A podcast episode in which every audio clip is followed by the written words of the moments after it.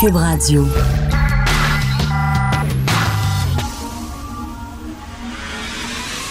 De 10 à 11. De 10 à 11. Richard Martineau. Politiquement incorrect. Cube Radio. Merci d'écouter euh, Cube Radio. Bon jeudi tout le monde. Merci d'être politiquement incorrect. Hier, 1er mai, quelques centaines de personnes ont manifesté contre le capitalisme à Montréal. Ils se sont donné rendez-vous. Ils ont aspergé de peinture des voitures. Ils ont endommagé des vitrines. Ils ont foutu le feu à des poubelles pour manifester contre le capitalisme. Comment ils se sont rendus là? Bien, bien sûr, ils ont utilisé leur Google Maps. Hein? Ils se sont donné rendez-vous grâce à Twitter. Ils ont pris des photos, ils ont mis ça sur Instagram. Ils avaient tous leur euh, iPhone avec eux autres, bien sûr, mais ils sont contre le capitalisme, tout contre. Puis ils avaient lu euh, les, euh, ils avaient lu comment faire, comment organiser des manifestations dans un livre anarchiste qui se sont fait venir probablement par Amazon. Tous ces gens-là qui ont manifesté contre le capitalisme. Puis évidemment, il faut que ça chire parce qu'il n'y a plus de maudite manifestation maintenant sans qu'on casse des affaires puis on, puis on mette le feu à des automobiles. C'était la même chose en France. Euh, hier, euh, il y avait des gilets jaunes, mais il y avait des black blocs. C'est qui c'est, c'est- ce virus-là, ce cancer-là, cette gang de morons qui rentrent dans les manifestations pour tout casser, pour tout briser, en se disant, ben nous autres, hein, on est du bon côté. On est du bon côté, on est du côté de la vertu. On manifeste pour des bonnes choses, la fin justifie les moyens, donc on a tout à fait raison. En fait, ce sont des vandales. Ce sont des vandales et la cause qu'ils sont supposés appuyer s'en foutent totalement. Tout ce qu'ils veulent, c'est tout casser. Je suis tellement écœuré de cette gang-là. Plus capable, puis être de gauche, là, puis tu fais des manifestations, puis tu t'es vois débarquer ces gens-là. Là. À un moment donné, faites le ménage dans vos troupes, ça n'a aucun sens. Puis il y a des groupes qu'on met sur la liste des groupes terroristes. Mais c'est pas semer la terreur, ça? Sacrer le feu après les autos, endommager des vitrines, briser les vitrines de magasins, ça, c'est pas une forme de terreur, ça, le Black Bloc? Est-ce que ça pourrait être considéré comme un genre de groupe qui sème la terreur, genre de groupe persona non grata, nulle part? Ils sont contre le capitalisme, j'imagine qu'ils ont leur site Internet, puis qu'ils se donnent tous rendez-vous, ces gens-là, en, en s'envoyant des courriels, puis des Twitter, puis des Instagram, puis tout ça. Hein? Bon, alors, euh, on revient sur euh, ce qui s'est passé, bien sûr, à Granby, parce qu'il faut planter le clou. Là, vous avez vu l'excellent directeur de la DPJ dans Estrie, un homme qui semblait tellement compétent, a été relevé de ses fonctions, supposément avec salaire.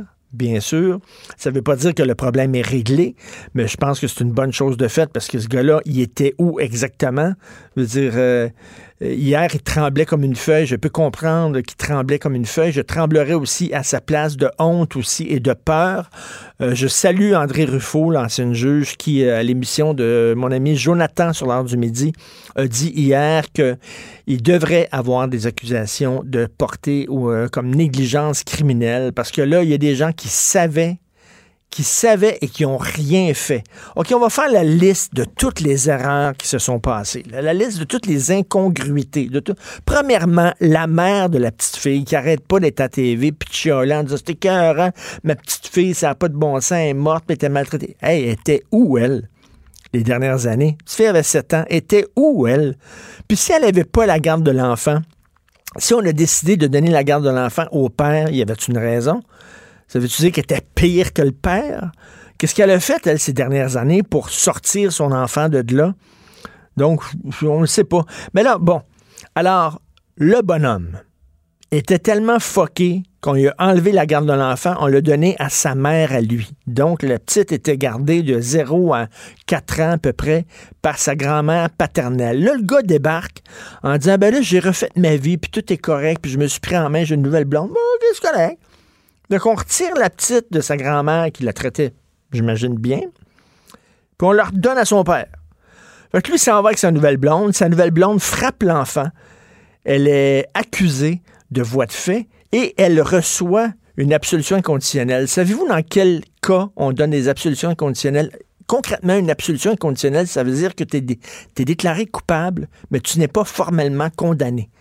Donc, il n'y a rien qui apparaît nulle part. Tu n'as pas de casier judiciaire, tu n'as rien. On donne des absolutions inconditionnelles dans deux cas. Un, quand c'est un petit crime, par exemple, possession euh, de drogue à des fins personnelles. C'est un petit crime. Euh, on donne. Ben moi, je pense que frapper un enfant, tu sais, dans ma hiérarchie des crimes, c'est comme tout en haut de la liste. Tout en haut de la liste. Tu donnes pas une absolution à quelqu'un qui a frappé un enfant. Et deuxièmement, on donne une absolution. Et écoutez bien ça, c'est hallucinant. C'est le terme légal. On accorde une absolution lorsque le crime ne reflète pas la personnalité de la personne qui l'a commis. Par exemple, oui, j'ai frappé mon enfant, mais vous savez, dans le fond, j'étais un gars super gentil. Le geste que j'ai posé ne me représente pas. Ah, il y a une punition. Le geste que j'ai posé ne représente. Ben, tous les gens qui posent un crime vont dire que le geste qu'ils ont posé ne les représente pas. Qui va dire oui, vous savez, ce geste-là me représente entièrement, je suis un criminel. Euh, voyons, non, c'est complètement ridicule. Je ne comprends pas. Donc, la juge qui a donné euh, l'absolution à cette femme-là a erré. Après ça, euh, y a-tu un suivi? Tu sais que la belle-mère frappe l'enfant. Est-ce qu'il va y avoir des travailleurs sociaux qui vont se pointer? Est-ce qu'il va y avoir un suivi? Il n'y a pas eu de suivi. À l'école, le bonhomme appelle puis dit ah, finalement, euh, je retire ma fille de l'école parce que c'est moi qui vais faire son éducation à la maison. OK, c'est correct. OK, il suffit seulement maintenant là, qu'un bozo appelle puis qu'il dise je retire ma fille de l'école pour qu'on retire la. On dit oh, c'est correct. premièrement, à l'école, on l'avait vu, la petite fille, on savait qu'elle était maigre. et elle souffrait de malnutrition. Là. Elle souffrait de malnutrition. Le soir, ça a l'air qu'elle fuguait. Elle sortait de chez elle pour fouiller dans les poubelles pour manger. Elle était maigre, elle était cernée, elle avait le corps recouvert d'échymose. On sait maintenant qu'elle était aussi euh, agressée sexuellement par son père. L'enfer. Personne ne l'a vu à l'école que cette petite fille-là, elle, elle, allait pas ça allait pas ses affaires. Quand son père l'a appelé en disant je la retire de l'école, ils ont dit OK, c'est correct. Il y a personnes qui se sont dit Hey, ça n'a pas de bon sens, il retire de l'école, on peut pas la laisser à temps plein avec son père. Il y a personne qui a allumé. OK, la juge a erré, la DPJ a rien fait, les gens à l'école ont rien foutu. C'est écœurant, c'est une série d'erreurs et je suis d'accord avec Mme Rousseau. À un moment donné, euh, euh, non-assistance à personne en danger, c'est un crime. Il y a des gens qui ont dormi sa switch, puis c'est pas vrai que c'est seulement que le directeur. Puis moi, je veux pas qu'il perde sa job. Si on dit qu'effectivement la DPJ le savait puis ils n'ont rien fait, savez-vous ce qu'ils vont dire? On manquait d'effectifs. C'est ça qu'ils vont dire. Le syndicat est là-dessus. On manque d'argent. C'est à cause du gouvernement qui ne donne pas suffisamment d'argent. On manque d'effectifs. On est débordé. Je peux comprendre, oui. Peut-être qu'effectivement, il manque d'effectifs la DPJ, mais ça ne pardonne pas tout. Le manque d'effectifs et le manque d'argent, le dos large en maudit dans cette histoire-là. Là, je tenais qu'on instrumentalise ça. Il y a aussi un manque de compétences euh, flagrant à la DPJ en Estrie. C'est épouvantable. Puis là, vous avez beau mettre tous les petits toutous, là, vous rendre à Granby, il est trop tard. Les toutous, les cierges, la petite photo sur votre statut Facebook. Euh, euh, non, il est trop tard, elle est morte. Elle vous voit plus, il est trop tard. Qu'un drame comme ça se soit passé, puis c'est bizarre, hein, 100 ans après on rend enfant martyr.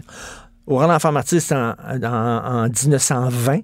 On est presque en, 2020. C'est 99 ans plus tard. Et ça existe encore, ce genre de choses-là, pas dans un petit village perdu profond, euh, au Québec, à Granby. D'ailleurs, combien de naissances l'année passée? 84 000 naissances au Québec. Combien de signalements à la DPJ? 100 000. C'est un record l'année passée. On a vraiment atteint le seuil du 100 000 signalements à la DPJ. Qu'est-ce qu'on fait avec nos enfants? Il y a quelques années, il y a eu, euh, rappelez-vous, Camille Bouchard, je crois, qui avait piloté une grande étude, ça avait accouché d'un rapport qui s'intitulait Le Québec fou de ses enfants. Euh, mais je pense qu'on est fou tout court avec nos enfants. Ça n'a aucun sens. 100 000 signalements. Il y a deux ans, je suis allé adopter des chats à la SPCA. Ils ont quasiment passé ma vie au crible, euh, mes heures de travail. Est-ce que je vais avoir le temps de m'occuper de mes chats? Est-ce que je pars souvent le week-end? Quand je pars le week-end, qui va s'occuper de mes chats? Écoute, un questionnaire devant deux personnes à SPCA. C'est plus difficile d'adopter des chats à SPCA que mettre bas et avoir des enfants et pas t'en occuper. Mais là, heureusement, tous les gens sont vraiment sonnés ce matin. On est sonnés. On dit comment notre société à l'aube du 21e siècle, comment ça se fait qu'on ça peut encore se dérouler aujourd'hui un festival d'erreurs complètement débile. Avez-vous vu les nouveaux paquets de cigarettes? Alors là, là, tout le paquet, c'est une photo dégueulasse. C'est un gars avec une langue absolument dégueulasse, super épaisse, comme blanche, avec des pustules, puis tout ça, dégueulasse. Et euh, c'est, les, couleurs du paquet de cigarettes vont être bruns maintenant. Toutes les paquets de cigarettes vont être bruns pour vous enlever le goût de, l'acheter, pour le rendre moins attrayant. Qui est rendu là, là. Si c'est vraiment si dégueulasse que ça, s'il faut mettre des photos de cancéreux, puis de langue pestiférée, puis tout ça, peut-être, on est rendu peut-être à réfléchir, si c'est dégueulasse comme ça, pourquoi c'est légal? Il y a des produits qui sont beaucoup moins dangereux qu'on a retirés du marché. Puis là, ça, c'est tellement dégueulasse qu'il faut mettre des photos. Ça, c'est quoi, là? On va mettre maintenant sur les bouteilles de coke une photo d'une fille en train de se shooter à l'insuline. On va mettre euh, sur les emballages de McDo quelqu'un qui souffre d'obésité chronique.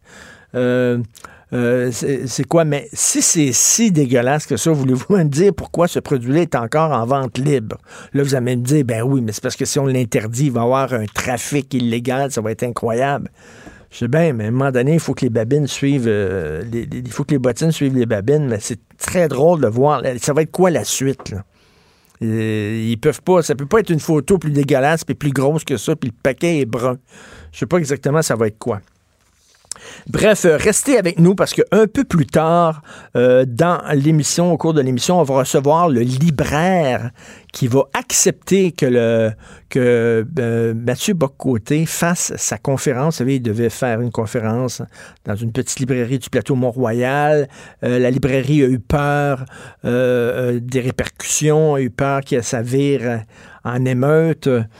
Donc, euh, ils ont tiré à plug et là, il y a un libraire qui dit Moi, je vais l'accueillir, Mathieu Bocoté. Il va venir dans ma librairie le 9 mai prochain, puis j'ai peur de personne, puis il va faire sa conférence. Moi, je veux parler à ce gars-là que je trouve quand même assez courageux. On s'en va tout de suite à la pause. Vous écoutez Politiquement Incorrect. Richard Martineau. Politiquement Incorrect. Adrien Pouliot, chef du Parti conservateur du Québec, qui est avec nous. Salut, Adrien. Salut Richard. Salut. il faut, oui, très bien. Il faut sauver Air Transat. C'est un fleuron. Il faut que le gouvernement s'en mêle. Il faut pas que le siège social d'Air Transat maintenant déménage ailleurs. Qu'est-ce que tu en penses de la, fleuronite? Ben, c'est une maladie transmissible, euh, je dirais pas sexuellement, mais écoute, euh, c'est une c'est un vieux radotage, euh, cette histoire-là de sauver des sièges sociaux de Legault. Euh, rappelle-toi, euh, quand Legault a lancé la CAQ dans son manifeste sur l'économie, Legault et Sirois, hein, tu te rappelles, il y avait Charles ben Sirois à ce moment-là nous disait ah ça nous prend une économie de propriétaires et non de succursales puis il faut absolument sauver des sièges sociaux puis alors tu sais c'est c'est ça a été démontré par euh, bien des études que euh, l'acquisition de de, par euh, des étrangers, c'est pas c'est pas nécessairement mauvais là. C'est un gars qui s'appelle Michael Bloom du Conference Board qui a étudié 540 transactions et une étude détaillée de 30 acquisitions. Puis ce qu'il a dit, c'est que oui, c'est vrai que tu as peut-être certains emplois qui vont disparaître après une acquisition comme les membres du conseil d'administration, mhm. mais mais il n'y a pas vraiment de preuve de diminution de l'emploi dans les sièges sociaux. Puis par contre, l'impact au niveau opérationnel d'une acquisition par une compagnie étrangère, c'est plutôt positif. Tu sais, quand un étranger achète une compagnie au Québec, là, c'est pas pour la fermer, c'est pour la faire grossir, tu sais.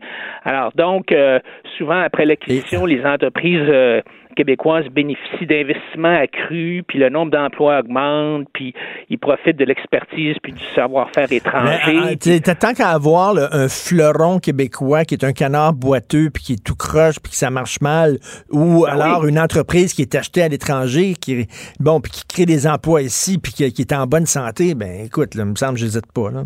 Écoute, moi je pense que le meilleur exemple, c'est Vanout.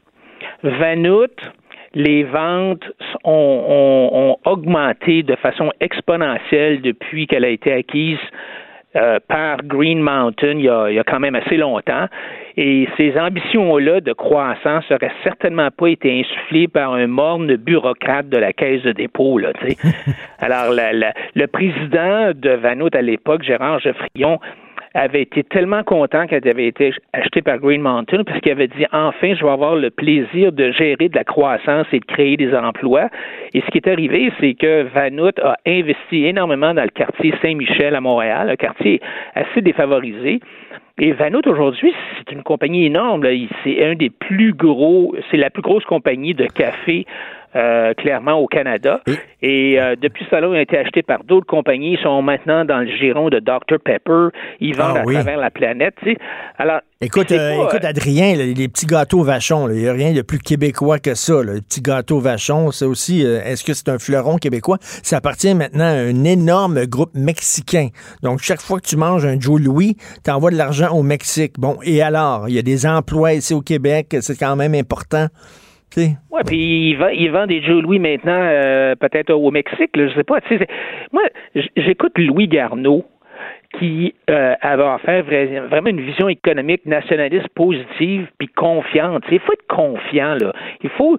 Il avait dit la mondialisation, ça s'arrête pas une fois qu'elle est amorcée. Puis les sociétés vont continuer à se regrouper puis à se délocaliser dans, ils vont délocaliser des centres de décision. Puis les Québécois doivent se tourner vers l'avenir, là, tu sais, ça donne à rien de se recroqueviller dans un non, puis des, fois, village gaulois, là. Comme on dit en anglais, win some, lose some. Des fois, on en perd des compagnies, puis des fois, on en achète d'autres. C'est drôle, hein, que ce qui est bon pour Minou, c'est bon pour Pitou. Quand, quand on achète des entreprises étrangères, puis on les rapatrie ici, puis ça crée de... On est tout content. On est tout content dans notre affaire. On se pète les bretelles. Ben, regarde Couche-Tard. C'est un. Écoute, Couchetant, c'est gros, là. C'est des milliards et des milliards de dollars de ventes. Puis ils vendent pas des patentes à 200 000 là. C'est des barres de chocolat à 2 C'est énorme, Couchetant. Puis ils ont fait des dizaines et des dizaines d'acquisitions. Il y a plein de compagnies. En fait, quand tu regardes le nombre de compagnies canadiennes qui achètent à l'étranger versus des étrangers qui achètent des compagnies canadiennes, tu vois très bien que les Canadiens sont bien plus au niveau acquisition sont bien plus forts. Tu sais. Et l'autre problème, Richard, c'est quand le gouvernement s'en mêle, là, ça, finit toujours par ben être un désastre. Tu sais, c'est toujours un désastre. et, euh, regarde euh, ce qui a été fait dans le passé quand la quand euh, le gouvernement s'est mêlé, par exemple, de la Gaspésia.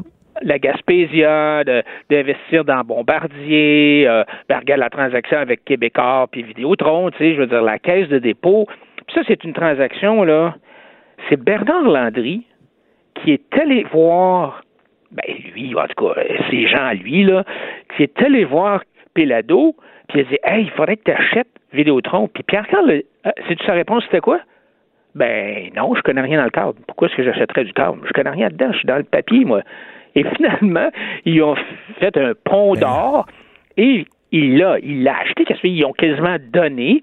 Et ça nous a donné un rendement, la caisse de dépôt, un rendement de quelque chose comme 2 par année pendant 20 ans. Là. Tu sais, je veux dire, on a perdu, perdu, perdu là-dedans. et, regarde, et regarde aussi la Société québécoise de cannabis. on s'en est ah mêlé. Ça, ne ben marche pas, c'est tout croche. Là, puis François Legault, quand il était propriétaire d'Air Transat, là, quand il était propriétaire, s'il avait reçu une offre écœurante, une super bonne offre d'une entreprise étrangère, penses-tu qu'il n'aurait pas pensé deux secondes pour vendre? Il aurait dit, je pense qu'il aurait été tenté de vendre en maudit. Oui, puis pense à ça, là. Si le Québec devient, au niveau international, obtient une réputation d'une place où jamais investi là-dedans, là, t'es pas certain de pouvoir t'en sortir. Tu n'es pas certain à qui tu vas avoir le droit de vendre. Les investisseurs là, qui prennent des risques, là, eux autres, dans leur tête, là, OK, moi je mets une pièce, là, je veux sortir de là avec 10 pièces dans 5 ans. Mais là, tu sais, pour pouvoir sortir avec 10 pièces, là, il faut que tu aies des acheteurs. Puis si tu limites le nombre d'acheteurs en disant Ah non, non, non, si tu es euh, de l'Ontario, tu n'as pas le droit. Ah, si tu es des États-Unis, tu n'as pas le droit. Bien, c'est sûr que ça réduit le nombre d'acheteurs, donc ça réduit le, prix de vente. Regarde, il y a que l'affaire de, Transat, là. On dit Ah ben là, il faudrait il faudrait pas que ce soit une compagnie étrangère. Alors, qu'est-ce que qu'est-ce qui te, reste? Ben, Air Canada ou WestJet. Mais si c'est Air Canada, là, tu penses-tu que le siège social d'Air Transat va prendre le bord? Tu peux être sûr? Ben, ça. Alors que si c'est en fait si c'est une compagnie étrangère, si c'est TUI par exemple, TUI qui est une grande grande entreprise de de, de voyage, si c'est TUI qui achète Air Transat, ils vont avoir besoin du siège social de Air Transat parce que oui, ils n'ont pas, ils ont pas de compagnie aérienne. Alors, tu sais, donc. Ben, tu sais, comme euh, Cossette, là, Cossette, je pense que c'est plus, euh, c'est plus québécois, Cossette. là. C'était racheté Non, par un gros groupe, hein. Puis on Oui. disait Cossette, c'est québécois, puis ils connaissent, tu sais, Cossette sont en publicité, le marketing et tout ça, ils connaissent les, les goûts des Québécois, les valeurs des Québécois. Ben, justement, le gros groupe qui a acheté Cossette, il a gardé euh, un, un- un siège social important à Montréal parce qu'ils ont besoin de leur, leur, euh, leurs compétences, leurs connaissances?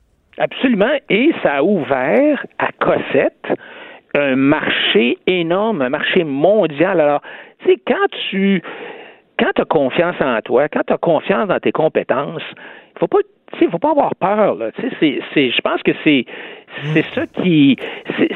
Les gens qui veulent qu'on reste, sais, tout, tout- comme je disais tantôt, tout recroquevillé sur nous-mêmes, c'est parce qu'ils pensent qu'on n'est pas capable ben oui. d'affronter la concurrence, Le- on le n'est pas capable de gagner, Le on n'est pas du capable d'être les le premiers. Cirque du Soleil, c'est chinois. Ça a été racheté oui, par les. Chinois. Puis à un, moment donné aussi, là, il y a, il y a- tu sais, là, si on, on respecte les bases du capitalisme, là, Guy La Liberté, c'est lui qui l'a construit, le Cirque du Soleil. C'est lui qui l'a amené très, très haut. Après ça, c'était sa business. Si lui, il avait envie de la vendre aux Chinois, c'est bien de ses maudites affaires. Absolument. Puis son si entreprise. C'est ça. Si tu veux, euh, en, en passant tantôt, TUI, là, il y a- ils ont des compagnies aériennes, là, euh, ils ont Corsair, entre autres, OK. mais, mais rien pour te dire que, oui, si tu... Sais, Ces, ces gens-là, ils veulent éventuellement récolter le fruit de leur travail. Puis si tu les enchaînes à la compagnie, tu leur mets des monotes, tu dis non, non, non, tu peux pas vendre. Le gars, il va se dire, ouais, mais tu sais, je- pense que je vais aller me partir une business en Alberta, tu sais, parce que là, je vais avoir la paix, je vais pouvoir vendre à qui je veux. Ça va être mon entreprise à moi.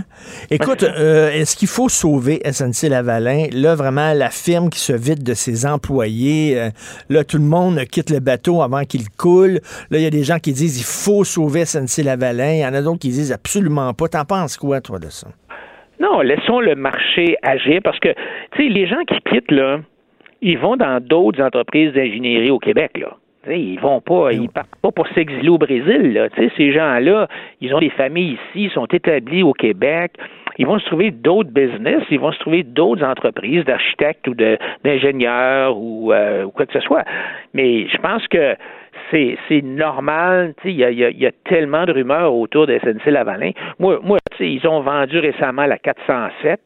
Euh, ils ont vendu ça pour 2-3 milliards de dollars. Moi, je pense qu'ils vont passer à travers, mais c'est sûr qu'il y a de l'incertitude autour de la compagnie. Puis tout le, le bordel Ah, politique, tu sais, toute la... En même temps, tu sais, ils récoltent ce qu'ils ont semé, là. Oui, c'est ça. C'est on voit là maintenant, aujourd'hui, là, tu sais, on voit que c'était vraiment une culture de... En tout cas, tu sais, Mais, mais qu'est-ce que tu penses? là? Tu sais, j'ai- une question à te poser. Qu'est-ce que tu penses de ça? Les gens qui disent, regarde, là, quand tu es une firme comme SNC Lavalin, puis tu vas avoir des contrats dans certains pays, là. Mettons, tu vas avoir des contrats, euh, pas, en Libye, euh.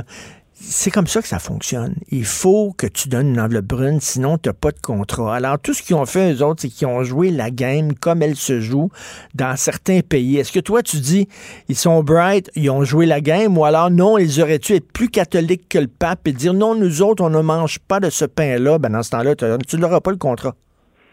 Exactement. Exactement. Le, le, le Canada a signé un traité international en vertu de lequel- duquel il s'engageait à pénaliser les Canadiens qui donnent des enveloppes brunes à des fonctionnaires dans d'autres pays. Hmm.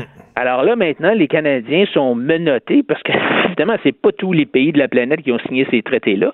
Alors, il y a des pays où, euh, pas de problème, tu continues à donner des enveloppes brunes, puis euh, tu n'as pas de risque de, d'être mis en prison. Alors qu'au Canada, ben, si tu- jamais tu te fais pogner, euh, tu vois ce qui arrive avec SNC-Lavalin. Alors, encore une fois, c'est sûr que c'est triste de voir cette corruption-là, mais penses-tu que depuis que le Canada a passé cette loi-là, est-ce que la corruption internationale a diminué? Pas en tout. Tu sais, comme euh, le fils de Kadhafi, là, euh, SNC Lavalin voulait avoir des contrats. Ils ont pris le fils de Kadhafi, ils l'ont fait venir ici, ils ont loué une suite avec euh, le champagne qui coulait à flot. Ils ont même payé des escortes puis tout ça. Euh, oui, oui, il y a un côté absolument dégueulasse là-dedans, mais ça doit se faire régulièrement, ce genre de truc-là. Ben, écoute, c'est pas SNC Lavalin qui le fait, c'est quelqu'un d'autre qui va le faire, puis c'est quelqu'un d'autre qui va avoir le contrat. Moi, personnellement, en affaires, j'ai jamais fait ça de ma vie. Mais tu sais, je me suis toujours posé la question si j'étais pogné à, dans une business où tous mes concurrents le font, qu'est-ce que je ferais? Ben, regarde, t'as pas besoin d'aller si loin que ça. Regarde les compagnies de regarde Montréal, regarde Laval. Si tu veux avoir des contrats, qu'est-ce que tu es obligé de faire? Et ça, c'est un peu le problème au Québec d'avoir le gouvernement qui a tellement, qui donne tellement de contrats, ou les villes qui donnent tellement de contrats, c'est un ou deux ou trois euh, fonctionnaires qui décident. Alors, tu sais, tu ben, C'est le, propriétaire du fameux yacht, le Touch, comment il s'appelait déjà? Là? On est à Curso. Bon, à Curso, il y a des gens qui disent, regarde, à Curso, c'est qu'il était plus brand que toutes les autres. Il a vu comment la game se jouait. Il savait qu'est-ce qu'il fallait que tu fasses pour avoir des contrats. Lui, il s'est acheté un bateau en disant, il me coûte cher ce bateau-là, mais c'est un maudit bon investissement parce que, euh, tu sais, je vais amener des, fonctionnaires de la ville, puis tout ça. Puis, regarde, il a, joué le jeu parce que c'est pas lui qui a inventé les règles du jeu, là. Tu t'arrives, là, puis tu joues au poker, puis on te sait c'est règle du poker. Ben, OK, tu joues les règles du, poker. C'est ça. Puis les gens disent, ah, ben, c'est écœurant, il gagne, c'est le meilleur joueur de poker. Ben oui. Mais tu sais, c'est parce qu'on a dit, on leur a dit, OK, ben, voici la game, voici les règles, il faut faire que tu joues au poker. Tu sais, ce qui.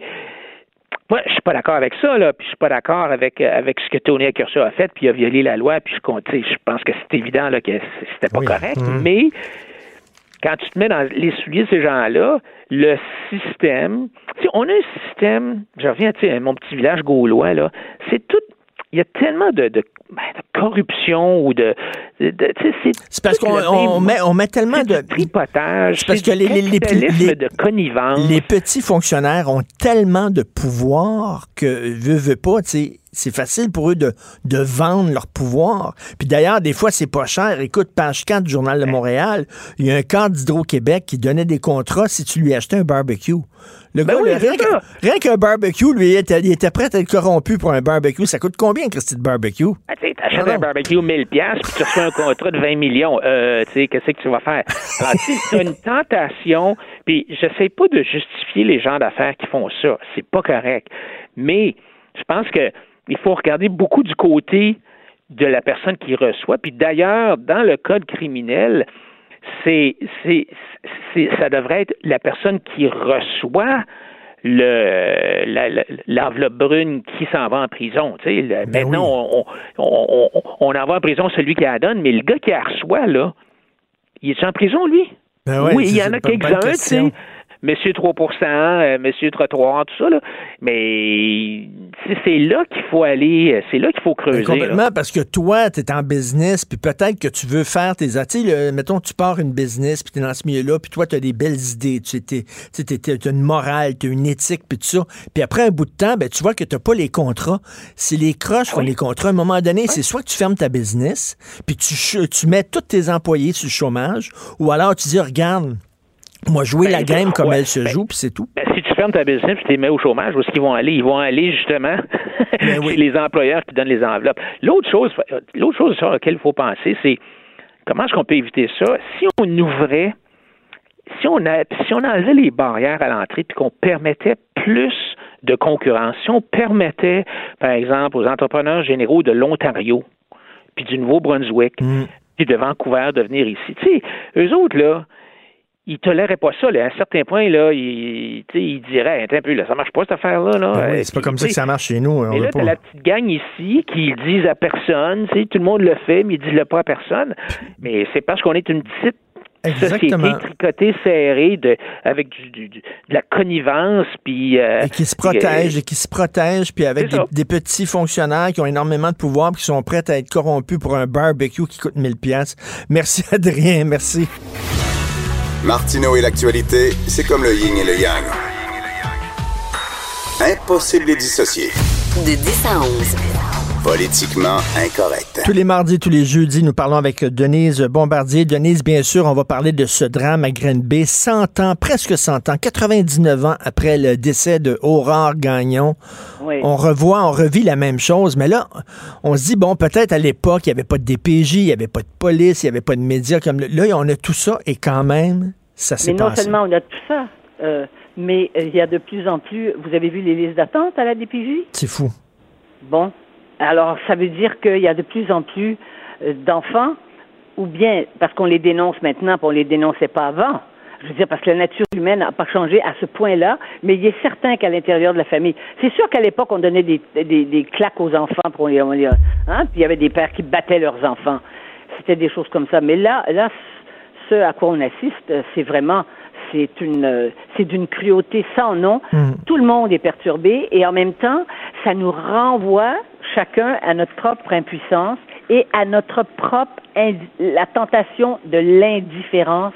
Parce qu'il y a tellement de choses qui nous qui nous heurtent dans la société d'aujourd'hui, il y a tellement de choses qui nous blessent, il y a tellement de choses qui nous désarçonnent dans le comportement humain, parce qu'on est dans une phase, moi je crois qu'on est dans une phase de décadence morale d'une certaine façon, eh bien, euh, et puis avec tout, avec tout le système des droits qu'on a, eh bien, euh, on pense que ces choses-là devraient, on devrait être capable de contrôler, en tout cas des cas comme ça qui sont des cas extrêmes, parce que le problème de la petite fille quand elle n'était plus en classe là, on, ne sait pas là nous qu'est-ce qui s'est passé à l'école, euh, qu'est-ce que qu'est-ce que les qu'est-ce que les, les maîtresses ont, comment ça s'est passé, qui ont qui ont, ont qui a l'école a-t-elle informé, on ne sait pas ça. Mais comment ça se fait que l'école a accepté que le père dise euh, appelle en disant finalement ma fille est plus à l'école, c'est moi qui vais l'éduquer à la maison, puis on dit que c'est correct. C'est dans l'air du temps. Il y a des parents qui viennent qui font l'apologie de de, de la euh, de l'éducation à l'école, en particulier ça se fait dans les dans, des, des, parents qui ont des qui, qui appartiennent à une secte religieuse, on accepte ça. Ça fait partie des droits ça maintenant. Oui, mais on savait à l'école, on l'avait vu cette petite fille là qui avait venait d'un milieu familial qui était qui était qui était tout croche. oui, une enfant qui est agitée de toute façon. Il y a un médecin qui l'a examinée et qui a dit qu'elle était, c'est une petite fille extrêmement angoissée. D'ailleurs, ce qui me, ce qui me frappe toujours, c'est quand on voit les témoignages des, des, des, voisins, ils disent c'est une petite fille qui était tellement de bonne humeur. Hmm. Mais une enfant martyrisée, Comment peut-elle être de bonne humeur? Je sais qu'elle peut feindre. Je sais que l'enfant se protège. L'enfant est, dans un, état si lamentable sur le plan psychologique que je sais bien qu'elle peut jouer à la petite fille, en jouer. Mais en, même temps, il y, a quand même des signes. Là, veut dire, elle, mangeait dans les poubelles le soir. elle sortait de chez elle pour fouiller dans les poubelles pour manger parce qu'elle souffrait de malnutrition. de Oui, c'est incroyable. Oui, oui, oui. Je sais. Et c'est pour ça qu'on est, qu'on est si démunis. Et c'est pour ça qu'on se dit que la nature humaine ne change pas et que euh, le, comment on dit le, le, le, le mieux est l'ennemi du bien, quelque chose comme ça. Oui. Que euh, la DPJ qui, qui doit encadrer. Mais c'est parce que la DPJ c'est pas tout ça. Hein? Mais, Nous, on croit au Québec, oui. plus qu'ailleurs, plus que dans bien des pays. On croit, et ça c'est ma chronique de demain, Richard. On croit à la loi du sang on croit que, les, que malgré tout, il faut tout faire, et j'entendais encore des gens qui expliquaient ça hier, pour renvoyer les enfants dans leur, dans, le, dans leur famille. Parce que les théories veulent que c'est plus traumatisant pour un enfant d'être, d'être, d'être retiré de sa famille. Mais comment ça peut être plus traumatisant pour un enfant que l'on torture physiquement? Oui. Voyez-vous, et Denise, Denise, Denise aussi, il va falloir à un moment donné dire aux gens, on peut vivre sans avoir d'enfants. Parce qu'il y a des gens qui pensent qu'avoir un enfant va régler tous leurs problèmes. Il y a des gens qui ne sont pas faits pour avoir des enfants, puis c'est correct de pas avoir d'enfants. Moi, j'ai trois enfants, il y a des hauts et il y a des bas. C'est pas toujours facile. C'est difficile. On peint ça, le, fait d'avoir des enfants, comme étant fantastique, ça va régler tous vos problèmes. Je trouve qu'on devrait dire, il y a des gens, là, c'est parfait, vous voulez pas d'enfants, c'est correct, vous êtes mieux de pas en avoir. Mais, euh, Richard, on vit dans une société infiniment plus conformiste qu'avant. Hmm. Infiniment plus conformiste en un sens. Il y a des gens qui ont des enfants parce que ça leur donne un statut social. Parce que ça se fait, ça, parce que ça vient avec. Ça vient avec les deux autos, ça vient avec euh, la, piscine. Enfin, les gens vont hmm. dire qu'elle est cynique, Madame Bombardier. Mais je vous assure qu'il y a quelque chose de ça. Ben oui. Pourquoi, ils ont eu des enfants, eux autres, si visiblement, là, ils n'aiment pas les enfants, puis ils trouvaient ça, ils trouvent ça dérangeant. C'est dérangeant, un enfant. Là. Moi, des fois, j'entends des gens dire, je vais avoir un enfant, mais je ne changerai pas ma vie. Je vais continuer la vie que je mène. Ben non, oublie ça. Là. Arrête, arrête. Il faut pas que tu aies des enfants. Là. Et, on ne peut pas ne pas faire de lien entre les perturbations des enfants. On le sait, on a des, on a des, on, on- on les, on les évalue en classe. Hein? Quand dans quand il y a, il y a 25% des enfants ou 30% des enfants qui sont dysfonctionnels à l'intérieur de la classe, il est évident qu'il y a des problèmes qui ne viennent pas. C'est pas parce que l'école est pas propre, c'est pas parce que l'école est pas bien, pas bien organisée, hein? C'est parce qu'il se passe quelque chose à la maison, tout de même. Hein? Il y a des, il y a des- c'est une façon qu'on a d'éduquer l'enfant. Il y a des enfants, on le sait, qu'il y a des enfants qui sont, euh, ben là, on va lancer un autre débat, qui sont mis à- en garderie à partir du, de- du plus petit âge, de un mois, deux mois. Et il y a des parents qui voudraient les laisser là 12 mois. Ils demandent aux garderies s'ils peuvent faire de- du gardiennage pour 12 mois. Mais si on veut mettre son enfant 12 mois en garderie à cet âge-là, hein, Euh, euh, je- chaque hiver, je vais dans le sud, dans des tout inclus. Et là, je vois des. Puis, tu sais, tu prends des vacances, Denise. On prend des vacances, c'est pour être avec notre famille, enfin voir nos enfants. On court comme des queues de veau. Mais là, il y, a- il y a des- il y a des services de garderie dans les tout inclus. Et je vois des parents envoyer leurs enfants à la garderie au Club Med, puis aller le chercher à 8 heures le soir parce qu'ils autres, ils veulent souper tranquille, puis ils veulent aller, ils veulent aller au casino, puis ils veulent danser, puis tout ça. Pourquoi C'est t'as des enfants, maudit? je sais, j'ai vu ça. épouvantable. En vacances, maudit. Les vacances, c'est fait pour passer du temps avec tes enfants, pas pour les sacrer dans une garderie. Mais quand on parle comme ça, vous savez, c'est ça qu'on constate. Et c'est pour ça qu'il y a ce que, ce que j'ai déjà appelé, il y a un désarroi spirituel. Sincèrement, parce que avoir un enfant, c'est se sacrifier. Oui. Moi, je vais vous raconter juste une anecdote. J'ai une amie qui n'a pas eu d'enfant, mais elle n'a pas eu d'enfant parce qu'elle n'a pas pu en avoir. OK? Donc, c'était écarté. Et là, elle vient d'adopter, elle vient d'aller chercher un petit chien. Et là, elle est, la première nuit, le petit chien est chez elle, un beau petit chien. Elle m'a dit, mais c'est épouvantable, je suis, à- je suis fatiguée, j'ai pas dormi de la nuit. Il pleurait, il s'ennuyait de sa famille parce que le petit chien, je sais pas, il y a deux mois, trois mois, je sais pas quoi, il y a un petit chien, là, puis il pleurait parce qu'il avait quitté, ça, ça sentait plus la même chose dans la maison. Alors, je lui ai dit, mais est-ce que tu te rends compte? J'ai j'ai peur de la nommer parce que la, la. Est-ce que tu te rends compte que, nous- que nous, on a eu des enfants et que c'est pas juste une nuit puis trois nuits? Eh, mon Dieu. Moi, ça a pris trois ans avant qu'il surprise. dorme, puis il y avait des coliques, puis tout ça. Vraiment, non, Oui, c'est sais. dur, Mais- là. Mais, les gens qui n'ont pas d'enfants ne savent pas ça. Mais, euh, mais c'est, c'est évident. Donc, si on n'est pas, vous savez, il y avait du bon dans cette culture ancienne qui disait qu'il fallait faire des sacrifices. Vous vous souvenez? L'esprit de sacrifice. On mangeait pas de bonbons pendant le carême. Les gens disent c'est stupide, d'abord le carême, c'est stupide. Mais ne pas manger de bonbons, se priver de quelque chose que l'on aime, c'est aussi, c'est aussi une discipline. Et puis ça nous rendait pas malades, au contraire, on en mangeait moins, puis c'était, c'était correct comme ça. Mais il n'y a plus cette, cette Et- privation. On- Il y a des privations qui viennent avec des bonheurs Et- absolus qui sont ceux d'avoir aussi des enfants. Et vous parlez, vous parlez aussi du, d'avant, comment ça se passait avant. Aussi, l'idée que les voisins, vous savez, ça prend un village pour élever un enfant, qu'on connaît Ah, avez nos raison, voisins, on avez- connaît les enfants des voisins, puis quand, mettons, ça fait trois jours qu'on n'a pas vu la voisine sortir, on s'inquiète, puis on va cogner à la porte, puis tout ça. Aujourd'hui, on connaît pas nos voisins. Oui, mais c'est parce que même dans les campagnes et dans les petites villes, euh, disons que c'est moins accentué, mais dans les grandes villes, les gens, ce qu'ils veulent avant tout, c'est l'anonymat. Tu ne connais pas tes voisins.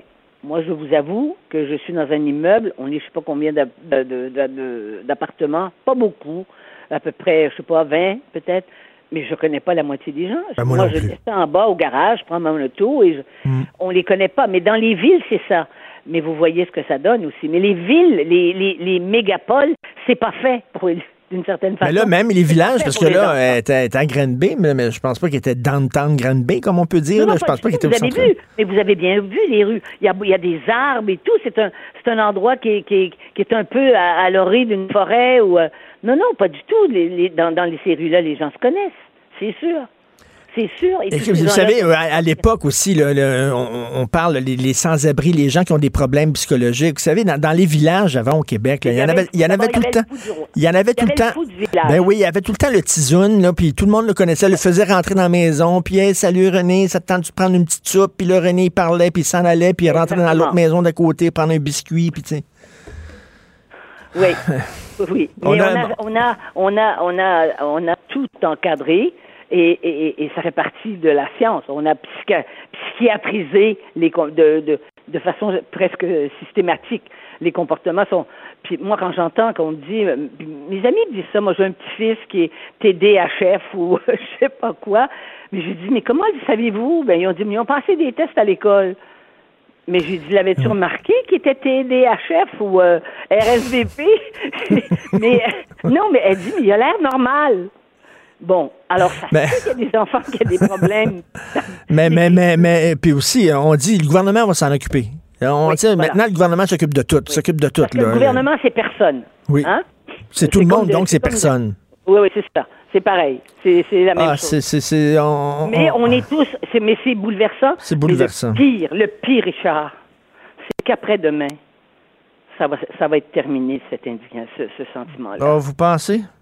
Ben oui. Une fois qu'on a tout mis, euh, tout Il y en envoyé aura, un petit il y en aura un autre, il y en aura un autre pire ailleurs. Vous voyez ce que je veux dire?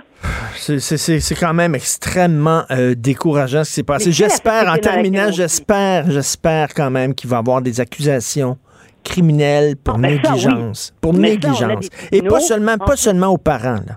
Il y a des gens Non, qui dormaient avoir- au gaz. mais La DPJ a des comptes à rendre. Tout à fait. Euh, Il y a des gens qui ont des, il y a des gens qui ont des comptes à rendre. L'école a des comptes à rendre parce qu'elle a une responsabilité vis-à-vis des enfants. L'école a des comptes à rendre. Là, là, on va entrer dans un autre domaine. C'était le Festival des erreurs. Merci beaucoup, Denise. Euh, très hâte de vous lire pour demain. Merci. L'art est dans la manière. Non, c'est pas de la comédie. C'est politiquement incorrect avec Martineau.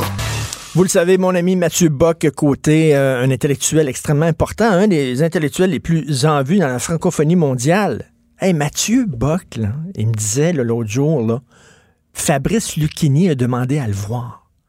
Fabrice Lucchini, il a contacté Mathieu Bock puis il a dit J'ai le goût de souper avec vous. Ça, ça arrive pas tous les jours. C'est rendu vraiment là, une, grosse vedette. En tout cas, bref, ici, il est même pas capable de prononcer une conférence dans une petite librairie de la République indépendante du Plateau sans que ça cause des commotions. Puis bon, je comprends la petite librairie, le port de tête, qui ont dit, nous autres, on veut pas s'embarquer là-dedans. Là. Tu t'as peur que, bon, que les gens pètent ta vitrine, foutent le feu. C'est tellement délirant ces temps-ci. Ils ont tiré la plug sur la conférence que Mathieu devait prononcer. Puis là, tout le monde, moi, j'étais bien découragé en disant, ben là, il va aller où? Tout le monde va avoir peur. Et non! Il y a des gens qui sont courageux ou alors totalement inconscients. Alors, Bruno Lalonde et Fabienne Rock, qui sont copropriétaires de l'atelier librairie Le Livre Voyageur sur Bélanger. Librairie charmante. Je suis arrivé tard au lancement de Mathieu Bocoté. Je ne suis pas entré dans la librairie parce qu'on est tout de suite allé manger, mais c'est sûr que j'y retourne bientôt. Ça a l'air qu'on on fait des découvertes incroyables. Donc, Bruno et Fabienne sont avec nous. Bonjour. Bonjour. Bonjour. Alors, euh, courageux ou inconscient? Vous allez recevoir le 9 mai prochain euh, Mathieu Bock-Côté qui va prononcer une conférence chez vous. Vous savez qu'il y a peut-être des troubles fêtes qui vont arriver. euh, donc, courageux ou inconscient? Moi, je dirais ni l'un ni l'autre. ni l'un ni l'autre. Je me sens ni courageuse ni inconsciente. Curieuse, c'est tout. Aimant, aimant. Euh, euh, aimant, aimant la culture, euh, aimant l'échange. et, et puis, bon, voilà. Bon, maintenant, il y a toujours des risques inhérents. Mais si on les prend pas, eh ben, ben, c'est bien j'adore ça. dommage. Ça, j'adore ça. Si on Ouais. les prend pas, euh, On est obligé de les prendre. parce qu'on peut pas reculer devant ça. Ben, on peut, on peut pas reculer, puis ça dépend aussi de notre vocation. Euh, hum, je suis artiste et je crois que Bruno l'est autant que moi. On est tous les deux des artistes. Et euh, ce statut-là doit être défendu et doit être défendu au nom de la liberté. Donc euh, cette idée de liberté euh, n'est pas liée à l'inconscience parce que euh, tous les deux on a choisi notre voie, on, a voulu que notre lieu soit un lieu varié. On mélange les idées, on mélange les gens. Et je crois qu'il y a une demande pour ça. Ben, J'imagine que dans votre librairie, Bruno, on peut autant trouver, euh, je sais pas, moi, l'œuvre complète de Karl Marx, comme on peut trouver des, euh, des, des textes de Jean-François Revel, qui est plus à droite. Euh, Il y, a- y y toutes sortes d'idées, du choc des idées, né la lumière, Bruno. Euh, ben, ben, Oui, oui, vas-y. D'accord. Mais c'est sûr, une librairie, euh, c'est en soi, c'est c'est le commerce des idées. Disons-le franchement. Et toutes les idées sont représentées. Il y a des idées qui ont fait avancer l'humanité. Parfois, il y a des idées qui, qui l'ont, qui l'ont stoppé dans, dans, son évolution. Mais nous, on est, on est des, des lieux où, euh, oui, Marx est avec Freud, avec mm. Revel, avec... Et un, un, un, libraire qui ne permet pas... Euh, parce que la prochaine étape, là, je veux bien croire qu'on qu'on puisse mettre de la pression sur une librairie indépendante de, qualité, euh, ceci dit, dans le cas du port de tête. Je peux comprendre qu'ils ont vu, les pressions qui est cédé, mais euh, j'ai perdu mon idée. mais mais ça prend ça prend ça prend un certain courage. Il faut il faut il faut se battre contre les gens qui disent vous devez tous penser pareil. Ben oui, mais mais il y a des risques. Est-ce que, est que, je sais pas, la police, est-ce que vous allez appeler la police? Est-ce que vous allez demander un renfort? Peut-être ben, qu'il y aura rien. Regardez, dans l'histoire de la librairie, la librairie, on va dire, euh, telle qu'on la connaît, elle existe depuis cinq siècles. Les libraires de tout temps ont été exposés à des vexations, à des arrestations, à du saccage de locaux, à des menaces et parfois une réelle censure. C'est-à-dire, ils disparaissent de la circulation, on n'en entend plus jamais parler. Des fois, on retrouve même pas les corps. Ben, les imprimeurs étaient pourchassés euh, au départ. Alors, Parce qu'ils ils proposaient, c'était un, un, danger, ils étaient dangereux. Ils proposaient des idées nouvelles, qui, nouvelles ou pas, mais qui étaient dangereuses, qui pouvaient être dangereuses et pas aller dans le sens... Euh... Tous les régimes, euh, euh, que ce soit d'extrême droite ou d'extrême mm. gauche, tous les régimes autoritaires, qu'est-ce qu'ils font quand ils prennent le pouvoir? Des autodafés il oui. brûle certains livres. Fahrenheit 451, de, euh, bon, mm. était là-dessus. Il brûle des livres. Euh, ça peut être les islamistes qui vont brûler euh, la Bible ou brûler, bon, ça peut être des gens comme les nazis qui vont brûler euh, des livres de juifs. Ça peut être, bon, ils font tous ça. Mm. Oui. Un, un, livre qui brûle, c'est dangereux, c'est d'une tristesse. Moi, je suis content.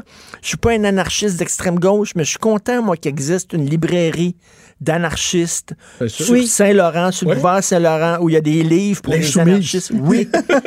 ben, parfait tant mieux. Ouais. Puis il y a des jeunes anarchistes puis, euh, euh, qui, qui, vont aller livre, lire des livres là. Tant mieux. Pour oui. se faire une idée, il faut qu'il y ait oui. une variété de, de goûts aussi. Hein. Si on n'a qu'une seule saveur de glace, euh, on va, on peut pas juger de ce qui est bon pour nous. Et c'est comme ça qu'on mmh. qu se forge une idée là, en ouais. lisant et à droite et à gauche. Puis après ça, ça on se fait notre propre idée. Et puis vous savez, moi, M. Martineau, moi, j'imagine pas vivre dans, un, dans une société où les libraires ont peur. Je peux mmh. pas imaginer qu'ils se sentent menacés. Alors, c'est pour ça, pour répondre à inconscience ou, euh, ou témérité, sans doute un, mais, un, un mix mais, des deux. Mais déjà, actuellement, là, être libraire, ça demande une certaine témérité, une certaine inconscience, parce que être libraire dans la vie, tu sais, à, à l'époque où des liseuses électroniques, ouais. que les gens, me semble, lisent de moins en moins, ou lisent quoi? Des livres de cuisine. C'est ça maintenant qui est en haut des best-sellers, c'est les livres de cuisine. Ouais, ça, on pourrait en reparler hein? sur la nature des livres qui se vendent, parce que moi, je prétends qu'on n'a jamais lu autant qu'en ce moment. C'est vrai? J'ai l'impression d'être environné d'intellectuels. tout le monde a un avis sur tout. Si euh, on n'en a pas un dans la minute qui précède ce que je viens de dire, on va en trouver une. comprenez? je, sens, je sens une, une, une pointe d'ironie. Non, mais c'est parce que si on regarde juste ce qui se passe sur les réseaux sociaux, un pont, un pont s'écroule, ben tout le monde est devenu ingénieur. Euh, euh, un aéronef va s'écraser sur, sur, la Terre, euh, ben, tout le monde est devenu des experts en, en physique. Vous comprenez? Et puis ça, moi, c'est... Bon, les gens n'ont jamais autant écrit. Et on écrit. Oui, tout le monde on écrit. écrit. Tout le monde écrit. Tout le monde écrit pour dire bonjour, pour dire bonne nuit, pour dire peu importe, mais tout le monde écrit. En fait, ben, tout le monde publie aussi. Tu sais, avant, là, ouais. quand tu publiais un livre, c'était, wow, mais maintenant, il se publie tellement n'importe quoi, là. Veux, veux pas, là, c'est plus avant. Tu sais, avant, c'était un privilège de pouvoir publier un livre à heure, là. Mais pour produire une Il y, a des, il y a des vedettes, là, maintenant, de, de, de, de télé-réalité qui ont 20 ans puis qui écrivent leur autobiographie, puis c'est publié. Tu sais, ils n'ont rien vécu. C'est vrai, M. Martineau, mais pour produire une perle, il faut beaucoup de vases. Il faut qu'il y ait beaucoup, beaucoup, beaucoup, beaucoup, beaucoup, beaucoup de production pour que quelque chose émerge. C'est... Qu'est-ce qu'on trouve dans votre librairie? Mathieu, quand je suis allé souper avec lui cette semaine, n'arrêtait pas de me parler. Il dit, ah, Richard, vous connaissez Mathieu avec sa... sa, sa- les gens disent, est-ce qu'il parle comme ça dans la vraie vie? Oui, il parle comme ça dans la c'est vraie un vie. passionné, Alors, elle me disait, moi, Julien Green, j'adore Julien Green et j'ai trouvé l'œuvre entière de Julien Green dans cette librairie-là. Richard, faut que tu y ailles absolument. Je dis, ah oui, moi, je suis très intéressé ces temps-ci par Chas- Chesterton. Je Ah veux- oui, d'accord, ouais. Je veux, je veux, je le, je le connais pas puis je veux le lire. Ah, va dans cette librairie-là. Tu vas, tu vas retrouver des livres de lui. Bon. C'est vrai, d'ailleurs. Qu'est-ce qu'on trouve euh, dans votre librairie? Ben justement, Euh, moi je suis un esprit éclectique, je suis un esprit ouvert, même si évidemment j'ai des, j'ai des idées politiques euh, arrêtées sur certains sujets. Mais par contre, je peux pas imaginer opérer une sélection parce que pour en revenir à cette, à cette, à cette malheureuse histoire de, de librairie, euh, la prochaine étape pour eux, c'est qu'on débarque dans leur librairie et on leur dise ben ça, c'est pas correct sur Ben les oui. rayons.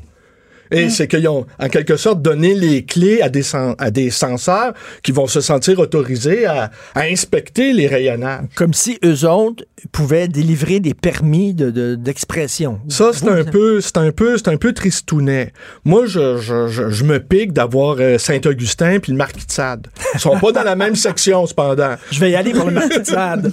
Je vais y aller pour le marquis de Sade. Mais peut-être je vais discrètement vous indiquer la, la, la, la, la section où Saint-Augustin, peut-être aussi pour faire bonne mesure. Mais, euh, Mathieu, je, suis- je suis très intéressé. Il nous reste deux, deux minutes. Là. Mais Ma- Mathieu m'a parlé de, de, de votre passé. Vous êtes venu, vous êtes venu au monde dans un. Vous avez grandi dans un, un quartier qu'on pourrait appeler défavorisé, Ouais. dur, etc. Vous- Ouais. votre, votre culture et, et vous l'avez.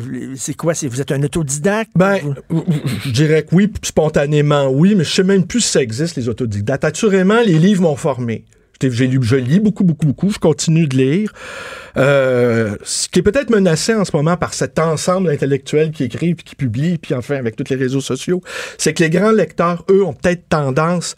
Il va falloir qu'ils se défendent les grands lecteurs, ceux qui consacrent leur vie à la lecture et qui, qui, qui dont la vie est tournée vers la réflexion. Eux, ils doivent se protéger un peu de tout ça. Vous êtes un couple dans la vie. Oui. Vous êtes beau à voir. Non, c'est vrai. Non, mais c'est dommage que c'est dommage qu'il n'y ait pas de caméra. Quand il y en a un qui parle, l'autre le regarde avec les yeux, là, les deux. Puis quand c'est madame qui parle, Bruno la, re- la regarde. Non, vous êtes, vous êtes, vous êtes On- deux amants d'idées, là, de, Oui, de oui. littérature. Ça lit beaucoup chez vous. C'est, c'est, on s'entend, on s'entend bien. Ouais. On- on peut-être dire un mot sur l'atelier librairie, ce que c'est au fond, hein, dès le Ben, départ, si on a le temps. Oui. Donc, Bruno est libraire depuis très longtemps, et puis moi, je suis artiste depuis très longtemps aussi. Donc, l'idée, c'était de réunir nos passions dans un même lieu. Mais c'est vrai que dans la vie euh, de tous les jours, on s'entend, on est associé dans le travail, mais on est associé dans la vie, on, on vit euh, Et, il y a et on s'entend extrêmement Il y a bien. souvent des conférences, c'est Oui. Vous on que ce soit un lieu pas seulement où on vend des livres, mais où les voilà, idées les bougent. idées bougent. L'idée de l'atelier, l'idée de l'atelier, c'est ça, c'est l'expérimentation. Et quand vous avez pris la décision, là, on, a- on accueille Mathieu. Là, vous en avez parlé entre vous, bien sûr, en disant, bon, avec les risques Non, qui viennent avec. Là. Ben, c'est c'est Fabienne qui m'a suggéré qu'on l'invite. Évidemment, moi, j'étais absolument ravi. Je veux dire, euh, Mathieu, je, je partage bon nombre de ses idées et sur le plan humain, c'est quelqu'un que j'estime beaucoup, beaucoup, infiniment. Là, j'ai une petite pointe de jalousie à l'imaginer, à imaginer que Lucchini l'a Fabrice l'a- Lucchini. l'a invité. Je sais pas, j'ai trouvé une manière. Hey, on peut y aller, hein? On veut y aller. On veut y aller. On veut y aller. hey, passer une soirée en compagnie de Mathieu Fabrice Zucchini, là, je ça paierais doit être cher. quelque oui. C'est deux virtuoses du verbe, alors c'est sûr que ils ne peuvent que s'entendre. Je vous adopte. Je vais adopter votre librairie. Vous allez me voir souvent là. OK? Ben, parce que ça, a l'air- vous êtes trop tripant. Vous êtes vraiment trop le fun et votre librairie est trop belle. Donc, on rappelle, c'est sur la rue Bélanger. On peut donner l'adresse. Absolument. 2319. 2319 Bélanger. Donc, ça s'appelle l'Atelier Librairie, le Libre Voyageur. Merci Bruno. Merci Fabienne. Cube Radio.